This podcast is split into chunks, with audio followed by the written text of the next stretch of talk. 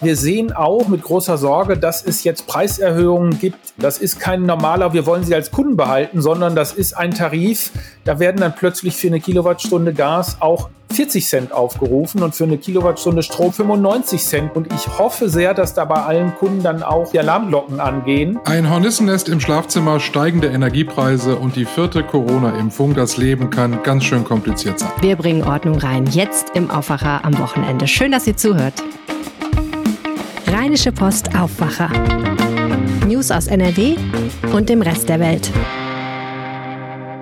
Wie immer samstags mit dem Wochenrückblick für Nordrhein-Westfalen. Ab Montag dann wieder das Wichtigste aus NRW in 15 Minuten. Das ist der Aufwacher-Podcast. Mein Name ist Helene Pawlitzki. Und ich bin Michael Höhing. Wenn ihr diesen Podcast mögt, dann teilt dieses Wochenende den Link rp-online.de slash Aufwacher in eurem Lieblingsnetzwerk. Macht so andere auf den Podcast aufmerksam.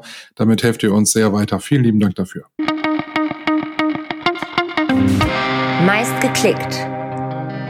Ich weiß nicht, Michael, wie es dir geht, aber der Herbst birgt so einigen Schrecken für mich. Ich habe ein bisschen Angst, was auf meiner Strom- und Gaspreisrechnung irgendwann stehen wird. Ja, ich habe auch tatsächlich ein bisschen Angst und äh, ich habe einfach aber Augen zu und durch, statt äh, mir sehr viel darüber Gedanken zu machen, erst noch mal einen dicken Urlaub für den Herbst gebucht. Oh, ja, das weil ich dachte, wenn ich es jetzt nicht mache, mache ich es wahrscheinlich gar nicht mehr. Ja, ich Aber mein, tatsächlich, wir sprechen so oft im Aufwacher über Strompreise, über Gaspreise und so ein bisschen Angst bekommt man tatsächlich wirklich. ja, das ist so. Man äh, weiß ja auch einfach, es wird dicke kommen, aber wie dicke wird man äh, eben dann erst später erfahren. Auf jeden Fall werden wir alle ordentlich mehr fürs Gas zahlen. Die Gründe sind bekannt. Krieg in der Ukraine, generell politisch schwierige Situation und wir möchten eigentlich kein Gas mehr von Russland beziehen. Jetzt haben die Stadtwerke alle überall auch angekündigt, die Strompreise zu erhöhen, teils um bis zu 40 Prozent. Und darüber sprechen wir jetzt im Podcast mit einem echten Experten, nämlich mit Udo Sieverding von der Verbraucherzentrale Nordrhein-Westfalen, dort Energieexperte. Ganz herzlich willkommen im Aufwacher-Podcast. Ja, hallo Frau Pawlitzki. Wie stark steigen denn die Strompreise tatsächlich? Worauf müssen wir uns vorbereiten? Ja, ich finde das immer ganz hilfreich, sich so langsam an die Preise pro Kilowattstunde äh, in Cent zu gewöhnen. Dann kann man es besser vergleichen. Und ich glaube, früher haben wir uns immer ja schwer getan, wenn man gefragt hat, wie viel Cent zahlst du denn pro Kilowattstunde, wusste das keiner. Äh, dringende Empfehlung für die nächsten Monate, sich das zu merken, weil die Größenordnung ist sehr wichtig und da ist viel Bewegung. Sie machen mir ein schlechtes Gewissen, Herr Sieverding. Ich müsste das Naja, auch. bieten. aber ja, es ist wirklich hilfreich, weil alle reden immer pro Haushalt oder in Prozent, wie es teurer wird.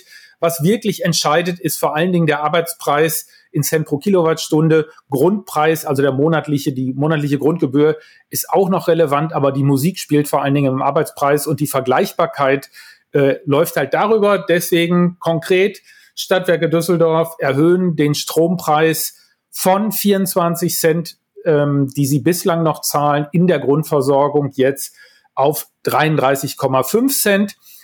Das klingt viel.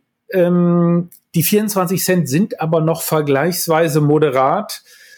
Und deswegen ist die Zielmarke von 33 ähm, ja auch noch moderat, muss man sagen. Ich will es jetzt auch gar nicht dramatischer machen, als es jetzt in Düsseldorf ist. Es gibt andere Städte, da zahlen die Kunden mehr.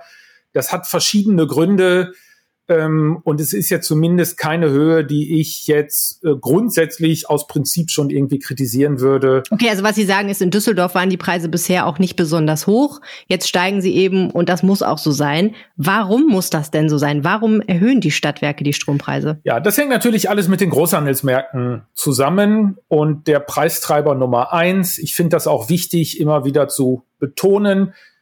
Der ist nun mal Putin ähm, und sein Angriffskrieg in der Ukraine. Das treibt äh, die Gaspreise natürlich sehr stark ähm, in Europa und das hat aber auch Auswirkungen auf die Strompreise. Bei den Strompreisen kommt zusätzlich noch erschwerend hinzu in diesem Sommer, dass mehr als die Hälfte der französischen Atomkraftwerke derzeit nicht am Netz sind, überwiegend weil sie in Revision sind, weil sie äh, Risse im Mantel haben und jetzt auch einige, weil sie äh, zu wenig Kühlwasser in den Flüssen haben durch die Hitze in Frankreich. Okay, also mir leuchtet ein, dass wenn Atomkraftwerke nicht laufen, dass dann weniger Strom insgesamt produziert wird und einfach weniger Strom auf dem Markt ist. Und wenn der Strom knapp ist, dann ist er auch teurer. Aber was hat das Ganze jetzt mit dem Krieg und mit den Gaspreisen zu tun? Warum wird Strom teurer, wenn Gas teurer wird? Ja, das äh, jetzt wird es ein bisschen kompliziert, aber wir, man kann das ja, ich, ich bemühe mich, es gut zu erklären. Bitte einmal Sendung mit der Maus für uns. Ja, genau, ich, ich gebe mir Mühe. Wir haben in Deutschland einen Strompreis und der setzt sich an der Strombörse zusammen und das hängt damit zusammen, welche Kraftwerke gerade gebraucht werden. Wenn im Sommer ähm, die Sonne scheint und der Wind weht, dann sind gerade noch mal noch die drei Atomkraftwerke am Netz und so ein paar Braunkohlekraftwerke, aber keine Steinkohlekraftwerke, keine Gaskraftwerke normalerweise und auch keine die wenigen Ölkraftwerke, die wir noch haben. So, dann ist der Strompreis sehr niedrig, weil der Wind und die Sonne weht. Jetzt haben wir aber, wir liefern sehr viel Strom im Moment nach Frankreich, weil die Atomkraftwerke dort eben nicht laufen. Und dafür brauchen wir, anders als in vorherigen Sommern, brauchen wir eben auch die Steinkohlekraftwerke und zusätzlich die Gaskraftwerke. Sonst könnten wir das nicht machen. Das ist auch ein Teil europäischer Solidarität, die wir leisten, obwohl wir andererseits das Gas natürlich auch dringend für den Winter brauchen. Das ist eine verrückte Situation. So, und die Gaskraftwerke setzen dann den Preis für den gesamten Strommarkt. Ähm, und wenn jetzt die Gaspreise eben das setzen und die Nachfrage eben so groß ist, dann haben wir eben Spitzen auch, die deutlich über das hinausgehen, was wir in früheren Jahren gesehen haben, um das mal in Zahlen zu machen. Ähm, als wir vor noch vor drei, vier Jahren, da hatten wir Strompreise von so drei Cent pro Kilowattstunde. Ähm, und im Winter hatten wir dann schon mal so sieben, acht Cent. Ähm, und jetzt haben wir aber äh, Börsenstrompreise von 20 bis 30 Cent und in der Spitze jetzt drohen im nächsten Winter auch 50 und 60 Cent. Okay, also alles hängt mit einem zusammen, mit anderen Worten, und äh, deswegen ist das jetzt halt einfach so. Sie haben vorhin erwähnt, dass wir über Grundtarife sprechen. Es gibt auch Sondertarife. Können Sie noch mal für uns ganz kurz auseinanderdröseln, was das eigentlich ist? Die meisten Leute müssten es eigentlich wissen, so wie ich, aber wissen es wahrscheinlich gerade nicht, in was für einem Tarif sie gerade stecken. Ja, also da muss jetzt auch keiner ein schlechtes Gewissen haben. Ich finde das auch nicht schlimm, wenn man nicht weiß, in welchem Tarif man ist. Die haben auch immer so komische Namen und ob das jetzt Düssel Klassik, Düssel Pur, Düssel äh, Natur ist. und in jeder Stadt heißen die auch noch anders. Also das, das ist jetzt wirklich nicht schlimm.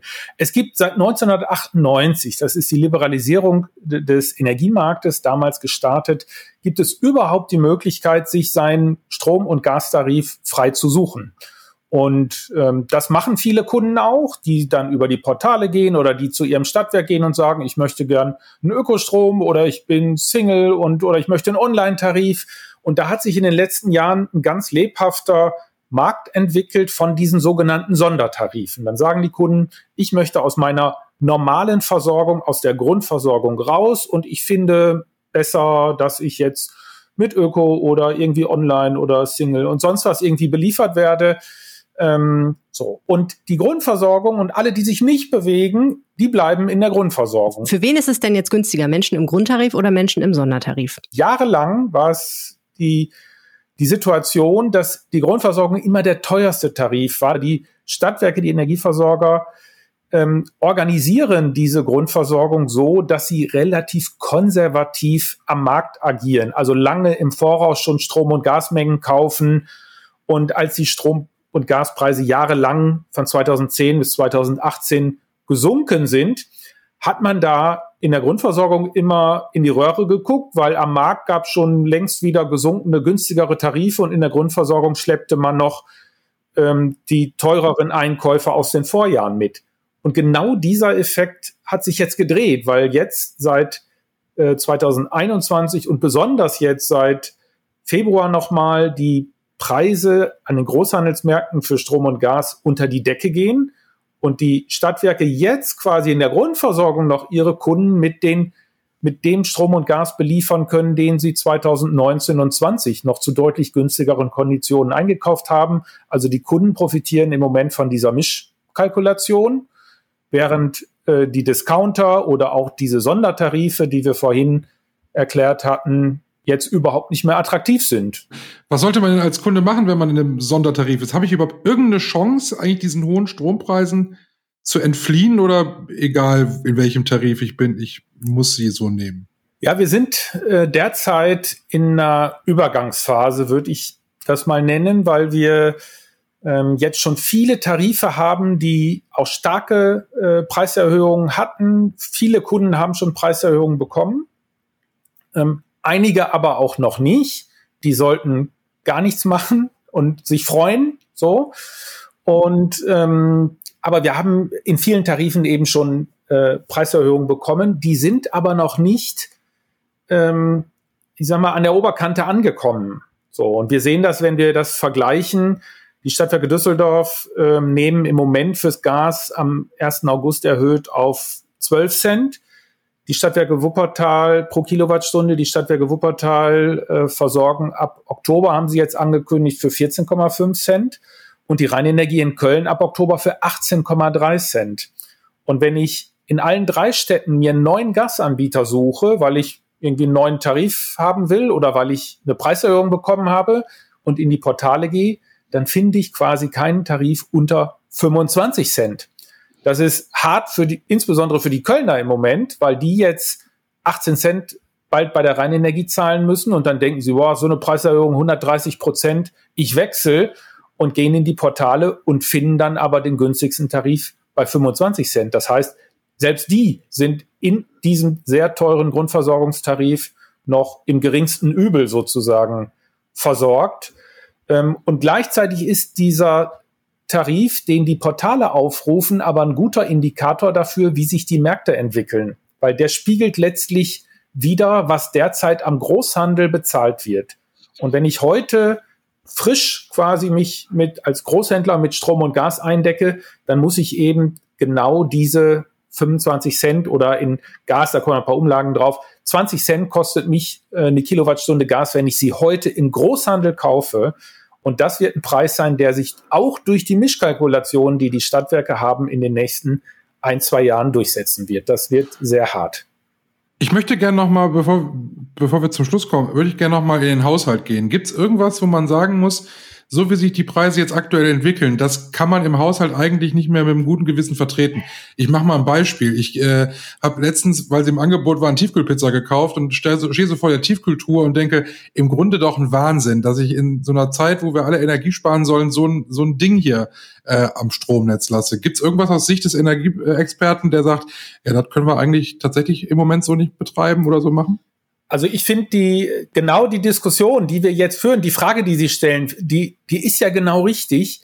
Ich würde nur bei der Antwort im Moment darauf setzen, dass alle jetzt, die darüber diskutieren, die sich informieren, wir haben unheimlich hohe Nachfrage nach unseren Internet-Online-Angeboten, nach Online-Seminaren, die wir zum Energiesparen, aber auch zur Photovoltaik, Wärmepumpe machen. Viele Leute sind irgendwie natürlich auch äh, in, in Angst über die Energiepreise, aber auch mit einer hohen Motivation, jetzt wirklich was einzusparen. Und was das dann konkret in jedem Haushalt ist, ich bin dann großer Fan davon, dass die Haushalte das letztlich am besten selber entscheiden können. Und wenn jemand meint, die Tiefkühltruhe ist für mein Leben äh, sehr wichtig, dann würde ich dem das auch lassen. Und wenn äh, so, und da gibt's natürlich jetzt ein paar Luxus, ähm, ja, paar Lu äh, Luxusbauteile, die man im Haus so oder Möbel oder so oder Saunen oder sonst was, die man haben kann, wo man noch schneller ein Fragezeichen hintermachen kann.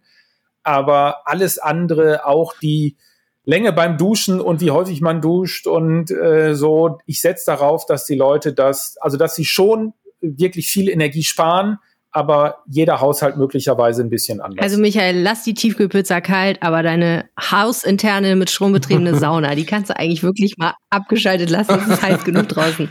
Also mit anderen Worten, Herr Sieverding, wenn ich das mal zusammenfasse, ähm, Stromkunden sollten jetzt eigentlich einfach nur die Füße stillhalten. Entweder man ist in einem Sondertarif und darf sich noch ein bisschen über günstigere Preise freuen oder der Sondertarifvertrag endet, dann rutscht man vielleicht sogar besser in die Grundversorgung, die früher teurer war, aber heute im Vergleich zu dem, was man dann neu kriegen würde an Vertrag, doch noch günstiger ist, korrekt? Ähm, sehr richtig. Ich würde eine Ergänzung machen. Viele Kunden, die in der Grundversorgung sind, aber auch die noch Sonderverträge angeboten bekommen, die okay sind. Das ist schon wichtig, sich das nochmal durchzulesen. Ähm, die können im Moment wenig machen, einfach nur abwarten. Aber wir sehen auch und auch mit großer Sorge, dass es jetzt Preiserhöhungen gibt, die die eigentlich, ich, sag, ich, ich nenne das immer eine Ausladung. Das ist kein normaler, wir wollen sie als Kunden behalten, sondern das ist ein Tarif. Da werden dann plötzlich für eine Kilowattstunde Gas auch 40 Cent aufgerufen und für eine Kilowattstunde Strom hatten wir jetzt in unserer Beratungsstelle einen Fall, da wollte ein Unternehmen 95 Cent für eine Kilowattstunde Strom haben. Und ich hoffe sehr, dass da bei allen Kunden dann auch, dass sie das aufmerksam lesen und dass die Alarmglocken angehen, dass sie wirklich merken, äh, hier droht Gefahr, wenn ich da jetzt nicht äh, von meinem Sonderkündigungsrecht Gebrauch mache. Das ist äh, ein großes Risiko. Ich finde das auch unanständig von den Unternehmen. Das kritisieren wir auch. Ähm, aber in den Sondertarifen hat man da, ähm, wenn neue Verträge angeboten werden, auch äh, rechtlich keine Handhabe. Okay, also wirklich wachsam bleiben und gucken, was wird einem da eigentlich angeboten und im Zweifel mit der Verbraucherzentrale mal drüber reden oder sich im Internet informieren. Ganz, ganz herzlichen Dank, Udo Sieverding. Sehr gerne. What der Woche. Eine tolle Geschichte, eine meiner Lieblingsgeschichten aus der vergangenen Woche kommt aus Düsseldorf-Wersten und ich kann es wunderbar vorstellen, es wäre eigentlich eine typische Michael Höhing-Geschichte, das könnte mir. das stimmt. das ist leider wirklich wahr, Michael. Eine, ja, wirklich. Ich habe mich auch irgendwie wiedererkannt. Äh, eine Familie aus Düsseldorf macht drei Wochen Urlaub, das ist ja schon allein traumhaft, aber kommt nach Hause will's Gepäck äh, dahin bringen, wo es hin muss, nämlich ins Schlafzimmer. Und der Familienvater kommt und traut seinen Augen kaum. In seinem Schlafzimmer, über dem Bett, unter dem Bücherregal, hat ein Hornissenstaat sein Nest gebaut. Ja, ist halt gemütlich da. Ja, ist halt gemütlich. Und Wersten ist einfach schön. Düsseldorf-Wersten, da muss man sein. Ich glaube, ich hätte so laut gebrüllt, wie es nur geht, weil ich habe keine Angst vor Bienen oder Wespen, aber Hornissen, da hört man mir der Spaß auf. Auf jeden Fall dieses Nest, äh, es sieht schön aus. Es gibt Fotos auf RP Online, es sieht wirklich schön aus. Künstlerisch einwandfrei. Aber halt Hornissen. Und äh, die hatten jetzt drei Wochen Zeit, ähm, dort zu bauen. Wie sind sie dort reingekommen? Unterm Dach hat die Familie ein Fenster auf Kipp gelassen ähm, und da ist dann wohl eine, es gibt Bauarbeiterhornisse, denke ich mal, äh, eingeflogen und hat sich gedacht, hier ist ein toller Platz und dann hat man gebaut. Unfassbar, ne? Drei Wochen hat das nur gedauert. Ja, was machst du da? Ja, also das Problem ist, glaube ich, dass du das nicht einfach, äh, du darfst auf jeden Fall nicht einfach selber entfernen, aus verschiedenen Gründen, glaube ich, weil du möchtest ja nicht von Hornissen gefressen werden. Nee. Aber ich glaube, sie stehen auch unter Naturschutz, oder? Genau, sie stehen unter Schutz und ähm, zum Glück hatte die Familie Erfahrung mit Hornissen, denn im letzten Jahr hatten sie ein Hornissennest außerhalb des Hauses okay. und waren den Tieren eigentlich auch recht äh, positiv gegenüber. Ähm, komme ich gleich dazu, weil Hornissen haben einen, einen tollen Vorteil. Auf jeden Fall wussten sie, wir müssen hier irgendwie tätig werden und haben ein bisschen recherchiert. Und du musst tatsächlich bei der Stadt Düsseldorf einen Antrag darauf stellen, dass du dieses Nest entfernen lassen darfst. Das darfst du ja nicht selber machen. Willst du ja auch nicht, hast du ja gesagt.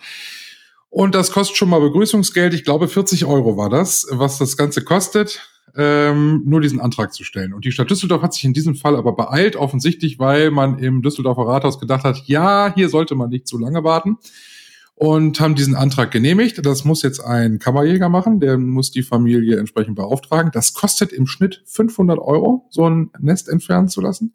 Und das sieht dann so wie folgt aus. Der Kammerjäger kommt mit einem großen Staubsauger, also nicht mit einem mit was man so kennt, sondern mit einem extra, mit einem Hornissenstaubsauger, sag ich mal, saugt die dann ab und ähm, das Nest wird da entfernt und dann kommen die irgendwo hin, wo sie ungestört äh, weiter wohnen dürfen, werden sie dann werden umgesiedelt, praktisch, ja. Genau, dann äh, okay, ist das wieder frei.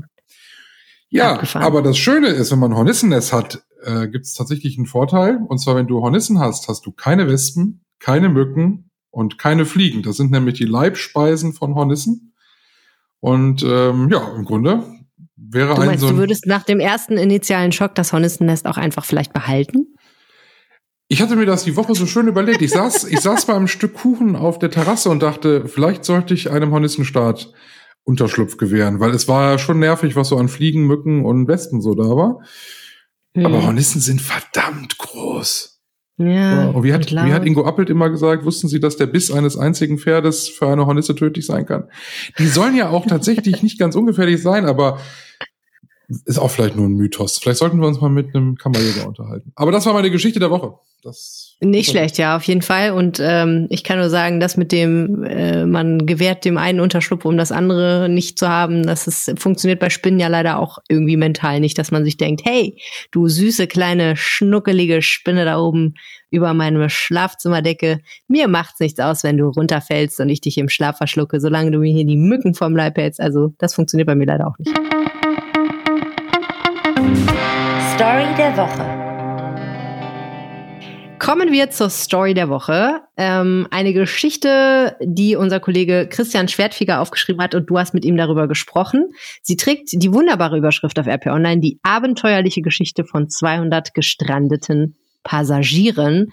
Es sind Menschen, die Urlaub gemacht haben in Nizza, soweit so beneidenswert, und die dann wieder nach Düsseldorf wo wollten. Und äh, das hat nicht so richtig gut geklappt. Kennst du den Film Terminal mit Tom Hanks? Ja, das ist wichtiges Hintergrundwissen für diese Geschichte. Hallo Christian. Ja, hallo ihr zwei. 200 Menschen sind in Nizza und kommen nicht zurück nach Düsseldorf. Das ist ja für mich auch eine Horrorvorstellung. Ich komme nicht mehr zurück nach Hause. Diese Geschichte hast du aufgeschrieben in der vergangenen Woche. Was ist da passiert? Warum sind die nicht mehr nach Düsseldorf gekommen? Ja, äh, ist schon ein ziemlich krasser Fall gewesen. Also es sind 200 äh, Passagiere, äh, die waren am Freitagabend, sollten die von Nizza nach Düsseldorf eigentlich zurückfliegen, 21 Uhr. Äh, die waren schon durch die Sicherheitskontrollen. Eigentlich deutete alles darauf hin, dass der Flug stattfindet. Ähm, und dann verzögerte er sich immer. Also die, äh, erst um 21 Uhr flog er nichts, dann hieß es irgendwie 21.30 Uhr, 22 Uhr. Die Passagiere wurden aber auch nicht informiert, was genau los ist. Am Flughafen in Nizza wusste keiner Bescheid, äh, so dass die äh, Passagiere dann auf, selbst auf die Idee gekommen sind, mal äh, zu gucken, auf der Internetseite des Flughafens in Düsseldorf. Äh, und dort haben sie dann gelesen, dass ihr Flug annulliert worden ist. Daraufhin haben sie die Flughafenmitarbeiter in Nizza vor Ort konfrontiert. Die wussten davon weiterhin nichts, bis es dann schließlich am späten Abend hieß, ja, der Flug findet nicht statt. Ja, es war dann schon ziemlich spät an dem Flughafen. Ähm, es war kaum noch jemand da, die Geschäfte waren nicht geöffnet. Und äh, niemand half den Leuten. Also sie wussten nicht, an wen sie sich wenden sollten. Äh, sie haben nichts zu trinken, nichts zu essen bekommen. Ähm, sie waren halt in den, im Sicherheitsbereich des Flughafens. Ähm, dort kamen sie dann auch nicht raus. Die Türen waren verschlossen. Äh, daraufhin haben sie halt die Polizei gerufen. Haben sich auch ans Auswärtige Amt äh, gewandt. Und äh, letztendlich äh, sind sie dann aus dem Sicherheitsbereich dann gekommen, wurden sie rausgelassen. Äh, der Flughafen hat für die dann äh, Feldbetten organisiert, erst zu wenige, äh, dann reichten sie aber irgendwann doch aus. Äh, sie haben dann äh, ein Teil der Fluggäste hat unter abenteuerlichen Bedingungen in der Flughafenhalle genächtigt. Äh, keiner wusste, wann äh, ihr Rückflug denn dann äh, tatsächlich stattfinden sollte. Es hieß dann erst am nächsten Morgen um 9 Uhr. Daraus wurde auch nichts. Äh, dann 16 Uhr am Samstag sollten sie fliegen. Daraus wurde auch nichts und in beiden Fällen äh, ohne Angabe näherer Gründe und auch mehr oder weniger äh, äh, durch Selbsterfragen haben die Passagiere rausbekommen, dass der Flug nicht stattfindet. Äh, dann zog sich das immer weiter in den Samstagabend hinein. Ähm, man drohte wieder halt, wie später es wird, in Düsseldorf haben wir ein Nachtflugverbot, äh, dass man dann in Düsseldorf auch gar nicht mehr landen kann. Dann haben sie schließlich eine Maschine bekommen um 21 Uhr ja, wegen des angesprochenen Nachtlandeverbots in Düsseldorf konnten sie dann aber nicht nach Düsseldorf fliegen, sondern wurden nach Frankfurt geschickt. Und in Frankfurt gelandet, wurden sie, mussten sie in den Bus einsteigen und waren gegen 4 Uhr morgens in Düsseldorf. Äh, also wirklich eine Tortur und ja, das wünscht man keinem. Wenn man in diesem Sicherheitsbereich beim Flughafen ist, das kann man sich ja nicht so, nicht immer so vorstellen, aber man ist ja da tatsächlich so ein bisschen eingesperrt. Man kommt da ja nicht so ohne weiteres wieder raus, ne? Nee, also dann steht man da erstmal. Ne? Also ähm, man hat ja eingecheckt, äh, Koffer ist abgegeben, man wartet dort ja auf den Flug, man ist durch die Sicherheitskontrollen gekommen und äh, dementsprechend kommt man da nicht mehr so ohne weiteres raus. Es ist ja auch eigentlich vorgesehen, dass man dort durch den normalen Weg ja auch nicht mehr rauskommt, sondern dass man eigentlich ja dann ins Flugzeug steigt und abfliegt. Und äh, es war ja in dem Fall schon vorgerückte Stunde es war dann auch keiner mehr am Flughafen oder kaum noch jemand da, der den Leuten weiterhelfen konnte. Und dementsprechend waren sie äh, mehr oder weniger auf sich alleine gestellt und hatten in ihrer Not dann halt die Polizei gerufen. Mein Gott, das ist ja wirklich furchtbar. Jetzt muss man aber sagen, es ist, du hast es ja auch eingangs gesagt, es ist eine sehr extreme Geschichte. Du hast die Lage an den Flughäfen in diesem Sommer ja wirklich sehr intensiv verfolgt. Diese Geschichte passt eigentlich auch total zu dem, was wir alle über Flugverkehr in diesen Ferien gelernt haben, oder? Ja, man kann sagen, wie die Faust aufs Auge. Sie passierte dann auch noch am letzten Ferienwochenende, ähm, schloss dann sozusagen den Kreis, äh, äh, der sich dann halt, der äh, am zum Ferienstart dann halt äh, öffnete, wenn ich jetzt im Bild bleiben äh, möchte, wo es von direkt zu Beginn an äh, zu Chaos äh, kam, sei es in der Gepäckabfertigung, äh, dass Koffer nicht mitgeschickt worden sind in Flüge, äh, bei Flügen, äh, lange Warteschlangen vor den Check-ins, vor den Sicherheitskontrollen, annullierte Flüge. Also ähm, das war äh, in diesem Sommer wirklich äh, Chaos, dass es äh, eigentlich in der Form und so geballt äh, schon lange nicht mehr gegeben hat. Also ich kann mich selber nicht zurückerinnern, dass es jemals äh, sechs Wochen lang äh, am Stück äh, so ein Chaos herrschte. Wie wird sich das denn jetzt entwickeln? Also zum Beispiel mal Beispiel, ich fliege im Oktober in Urlaub, hoffe ich zumindest. Äh, entspannt sich die Lage? Und jetzt, wo die Ferien vorbei sind, weil es natürlich deutlich weniger Passagiere gibt, oder ist es eigentlich immer noch chaotisch? Es ist chaotisch, wahrscheinlich wird es sogar noch schlimmer werden. Ähm, viele haben halt äh, nur die Sommerferien im Blick und da reisen dann halt gerade die Familien mit Kindern. Und jetzt ist die sogenannte Nachsaison. Beginnt jetzt im September die zieht sich bis Ende September und geht nahtlos dann wieder in die Herbstferien über. Aber in der Nachsaison, gerade September, äh, Ende August, äh, da fliegen halt diejenigen, die keine Kinder haben und die natürlich auch die hohen Preise, die in den Sommerferien abgerufen werden, in den Urlaubsgebieten umgehen wollen. Und das ist eine Menge. Das sind mehr als die Familien, die fliegen. Also ähm, die Probleme bestehen ja weiterhin. Personalmangel wurde nicht gelöst. Und äh, jetzt kommen dann halt äh, die Leute in der Nachsaison. Äh, es sind mehr. Das merkt man jetzt schon am Flughafen. Äh, der Flughafen äh, sagt auch, äh, dass die Probleme weiterhin bestehen werden. Ähm, wahrscheinlich äh, wird es äh, noch schlimmer werden. Tipp der Woche. Michael, wie ist dein Impfstatus? Ich drei Impfungen und ich warte eigentlich auf die vierte. Sehr gut. Aber ich weiß noch nicht, Ja. ob jetzt oder Herbst. Das ist nämlich die entscheidende Frage, die die Gemüter bewegt. Ich bin dreimal geimpft und einmal genesen. Das heißt, äh, ich muss eigentlich erstmal gar nichts machen, glaube ich. Aber äh, es ist ja so, dass die äh, Firma BioNTech einen neuen Impfstoff, genau genommen zwei solcher neuen Impfstoffe angekündigt hat, die gegen die Omikron-Varianten schützen sollen. Und jetzt stellt sich tatsächlich die große Frage, lieber jetzt so schnell wie möglich boostern oder warten, bis ein neuer Impfstoff da ist. Ich würde nicht zu viel verraten. Ich habe Antje Höning die Woche gesprochen und das erste, was sie zu mir sagte, war: Du wartest bis Oktober. Ja, Ja. Antje, unsere Kollegin Antje Höning ist die absolute Impfexpertin der Redaktion und äh, man muss sagen, dass sie sehr klar immer sagt, was Phase ist. Also, erstmal dieser neue Impfstoff, diese beiden neuen Impfstoffe sollen schützen gegen Omikron BA1 und äh, BA4 und 5. Und äh, im Moment ist es ja so, dass die STIKO empfiehlt, dass sich über 70-Jährige zum vierten Mal impfen lassen und Risikogruppen, also Leute, die irgendwie Vorerkrankungen haben und auch Leute, die im Gesundheits- und Pflegebereich unterwegs sind. Ähm, dann gibt's ja noch unseren allseits beliebten Gesundheitsminister Karl Lauterbach, der ja ähm, ein bisschen für Diskussionen gesorgt hat, weil er etwas, wie ich finde, unklare Dinge in den Raum geworfen hat. Auch darüber habt ihr ja am Aufwacher gesprochen, indem er nämlich gesagt hat, die STIKO sollte jetzt auch mal für die unter 70-Jährigen und unter 60-Jährigen sagen, was sie eigentlich machen sollen. Klammer auf, klang für mich so wie, er fände eigentlich gut, wenn sich auch Menschen, die jünger sind als 70 Jahre, irgendwie zum vierten Mal impfen lassen, aber das hat er so ein bisschen offen gelassen. Und so oder so ist ja die Frage, warten oder impfen lassen. Und es war ja ganz lange so, deswegen hat mich auch die Antwort auf diese Frage ein bisschen überrascht, nämlich warten ist besser. Ganz lange war es ja so, dass immer gesagt wurde, Hauptsache geimpft. Und ob da ein neuer Impfstoff um die Ecke kommt, der gegen irgendeine andere Variante schützt, ist erstmal irrelevant. Äh, wer nicht geimpft ist, soll sich impfen lassen. Das ist jetzt mittlerweile offenbar nicht mehr so. Also es ist nicht mehr so, dass äh, die Haltung der Experten ist, äh, Hauptsache Rinn in den Arm mit dem Zeug, sondern in diesem Fall sagen die Experten, die Antje Höning gesprochen hat, man kann ruhig ein bisschen warten, weil bis Oktober, wenn diese neuen Impfstoffe kommen, ist es nicht mehr so lange hin. Und dann hat man eben wieder für drei bis sechs Monate einen ganz guten Schutz.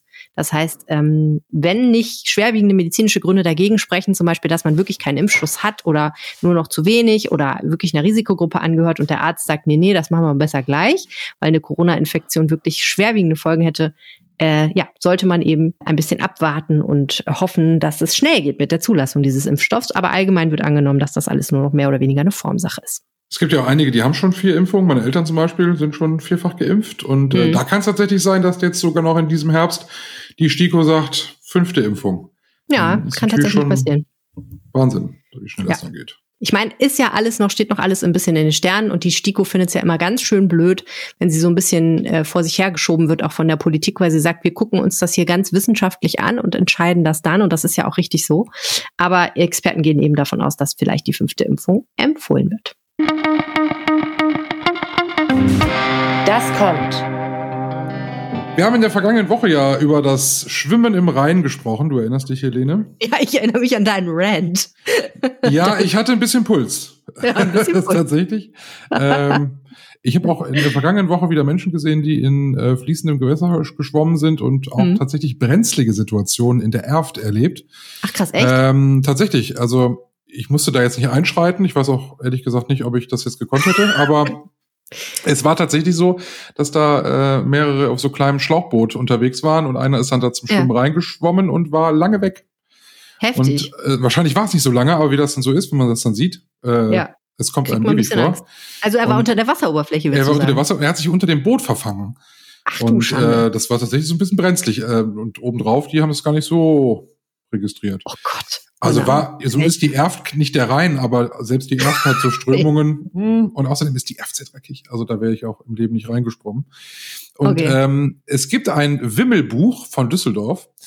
Ja, äh, Wimmelbücher, ähm, das sind ja diese, diese gemalten, äh, schön illustrierten Bücher. Und da gibt's ähm, ein Bild, da ist, sind Menschen im Rhein.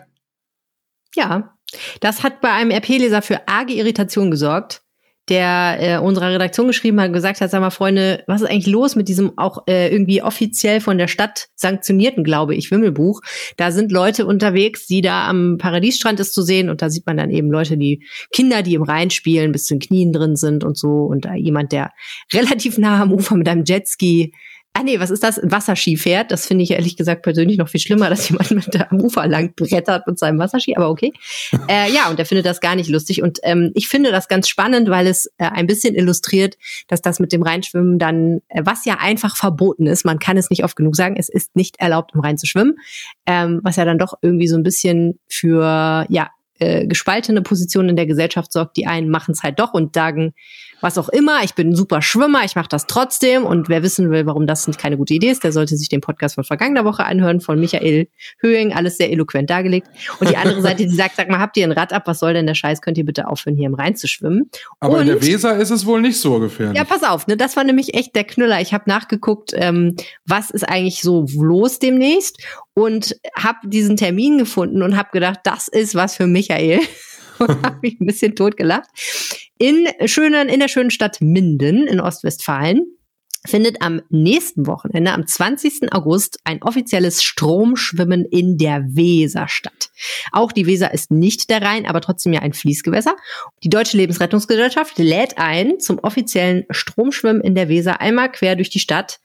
Äh, genau, zwei Kilometer lange Strecke und man steigt ins Wasser, lässt sich entspannt treiben. Vielleicht muss man auch so ein bisschen mit den Armen rudern, aber jedenfalls kommt man dann nach zwei Kilometern an und steigt aus und äh, das Ganze wird propagiert als äh, tolle touristische Möglichkeit, um mal Weser, We die Weser und Minden ein bisschen anders kennenzulernen und der Hitze zu entfliehen. Und man erwartet, dass hunderte von Menschen kommen. Mal sehen.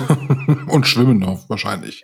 ja, und naja, auch reinsteigen, klar, auf jeden Fall. Und angelehnt ist das Ganze ans Reinschwimmen in Basel in der Schweiz. Es sind ja Rettungsschwimmer dabei. Ja, der Witz ist, dass das tatsächlich, äh, also ich meine, ist ja schon lustig, dass in Düsseldorf die DLRG immer sagt, nein, nein, nein, auf keinen Fall im Reinschwimmen, voll gefährlich, wir möchten euch da nicht rausretten müssen.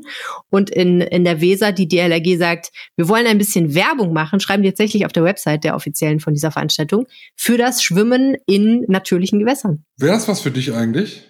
Ja, also Mit Luftmatratze? Nee, nee, Luftmatratzen sind nicht erlaubt. Luftmatratzen sind nicht erlaubt. Was es aber gibt, ähm, sind sogenannte Wickelfische. Wickelfische? Das ist jetzt das kulinarische Angebot. Nein. Gut, dass du genauso verfressen bist wie ich. Nein, ein Wickelfisch ist ein Teil, so eine Art Luftblase, so eine Art Luft, wie sagt man, Schwimmblase. Also es ist eigentlich so ein Ding, wo man seinen Kram reintun kann. Schlüssel, Handy, Klamotten und äh, das äh, zusammenwickelt und dann bleibt das trocken. Und man kann es mit ins Wasser nehmen und äh, festhalten. Und ähm, es hat zwei Zwecke. Das ist auch tatsächlich in Basel dann bei diesem Reinschwimmen ganz weit verbreitet. Erstens äh, kannst du deine Kleidung mitnehmen, damit du nämlich nach den zwei Kilometern äh, in der Weser da rauskommst und was anzuziehen hast und dein Handy noch hast und deinen Autoschlüssel und so.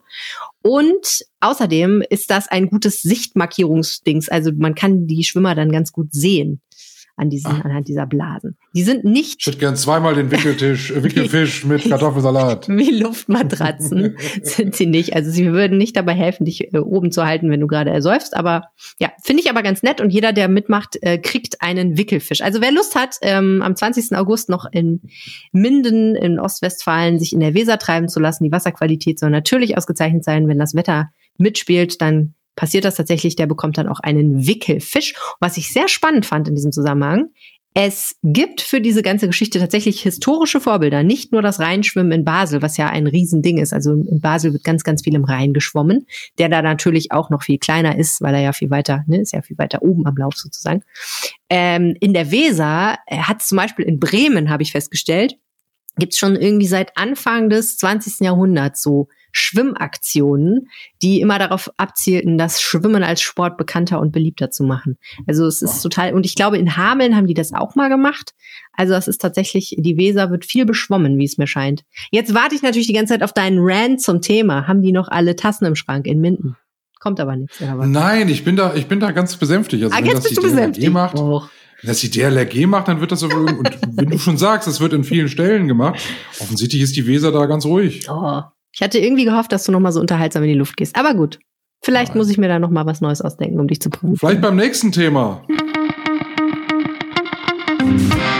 Was geht? Das Tauffest im Rhein, oder? Am Rhein. Am Rhein. Am Rhein. Ja. Ich dachte, die scheuchen 200 Kinder in den Rhein. das wäre lustig. Nee, ich glaube, traditionell wird dann äh, Wasser aus dem Rhein geholt, um zu taufen. Aber ah, okay. ähm, nee, man wird, glaube ich, nicht die 200 ja Kinder. Also jedenfalls die Evangelische Kirchenverband Köln äh, lädt dazu ein, 200 Kinder auf den Kölner Rheinwiesen sollen getauft getauft werden und es sollen 3500 Besucherinnen und Besucher kommen, also kann man sich ausrechnen, wie viel ähm, Menschen die Kinder jeweils mitbringen zu ihrer Taufe und das Rahmenprogramm, das um 14 Uhr beginnt, wird von Ralf Kaspers moderiert. Ich fand das einen ganz niedlichen Termin am Samstag um 14 Uhr. Am Sonntag gibt's was Tolles. Fischmarkt der Neues. Ist, ist öfter, aber ich mhm. finde das immer toll. Warst du schon mal auf so einem Fischmarkt? Ja. Nee, ich will da immer hin und ich habe es irgendwie nie auf die Reihe gekriegt. Aber ich bin ja auch echt ein großer kulinarischer, wie soll ich sagen? Ich möchte sagen Fressfax. Ich finde es sehr, sehr gut, was da alles Du bist doch so eine, die, die, da läuft da über den Markt und du ja. willst dir doch auch diese Tüten da andrehen, ne? Fischbrötchen. Und was tue ich hier alles noch mit drauf? Hier und zwei Aale, ganz stabil. Weißt du, sowas, das, da bist du doch empfänglich für. Oh Gott, ich darf, ich darf da nicht mit meinem Mann hingehen. Der würde durchdrehen. So Obsttüten, was? Nein, nein, 20 Euro oder läufst du dann da mit 25 Kilo Obst durch die Gegend? Du hast dich den ganzen nee, Tag dafür, nee, dass du nee, diese Obsttüten nee, aber mit Michael, Ja, das stimmt. Also du unterschätzt mich aber insofern, ich bin nicht auf Schnäppchen aus. Ich bin auf Austern und Kaviar aus, mein Schatz. Ich wollte früher ich immer nur diese Kuchentüten. Kennst du Kuchentüten? Äh, nee. Comtesskuchen so, in 70 Sorten und noch Butterkekse und oh ganz schlimm. Und dafür habe ich meinen Vater gehasst. Schaumwaffeln im Eimer, das war auch äh, ganz schlimm. Super. Ja, ich ganz generell Süßigkeiten in Eimern finde ich auch sehr, sehr gut.